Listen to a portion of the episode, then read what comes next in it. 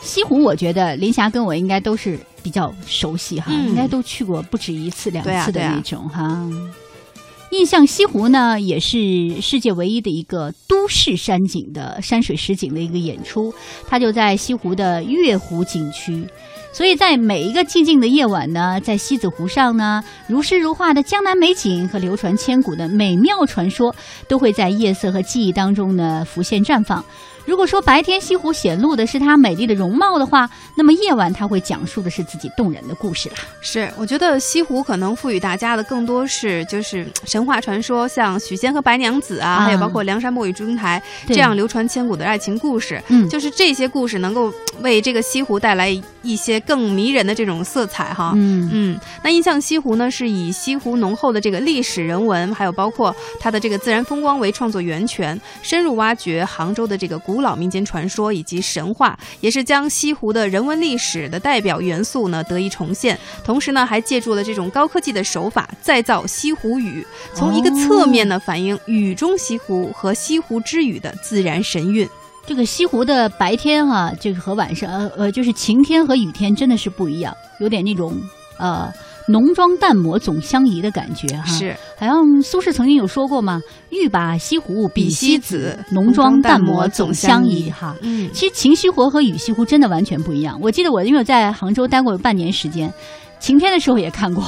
雨天的时候也看过。就雨天去西湖，你会觉得它朦朦胧胧的，就像是我们那个中国的山水画一样。就有一种很飘渺的那种感觉。哎，印象西湖整个的演出呢，分为五幕戏，分别是相见、相爱、离别、追忆和印象。我觉得很有趣的就是，他是把许仙、白娘子和梁山梁山伯、祝英台的他们的爱情故事呢串在了一起，哦，深入的挖掘了杭州的古老的民间的传说呀、神话呀，将西湖人文历史的代表性元素呢得以重现，以天为幕，湖为台，山水为景。据说这个舞台灯的数量有上千盏，哇，可见嗯到时候打造出的那种灯光、那种光影效果，是一定是非常让人难忘的。哎，演出开始的时候呢，就会有百余道的光柱汇集在湖面的上空，而更多的彩色灯光呢，映照在西湖岸边的树上，就是所有的树都是五颜六色的，又有这种很有感染力的音乐，所以很能吸引人。因此呢，如果你要去看的话，可能真的就像是进入到了一个千年的美梦一样。是，嗯那很多人都说去到这种旅游景点，看了这个印象系列的这种实景剧之后，感觉都是非常有冲击力，现场的那种气势磅礴，就会让你觉得非常震撼。但是看完之后又会觉得很词穷，好啊像无力来形容它的当时的那种美景。哎，确实是哈。其实要去看这个呢，也很简单，因为它就在西湖，就在杭州市中心嘛。嗯你从西呃杭州市的政府呃步行到武门武林门站，然后乘游五路，在丁家山景区站下车，就可以到印象西湖的售票处了。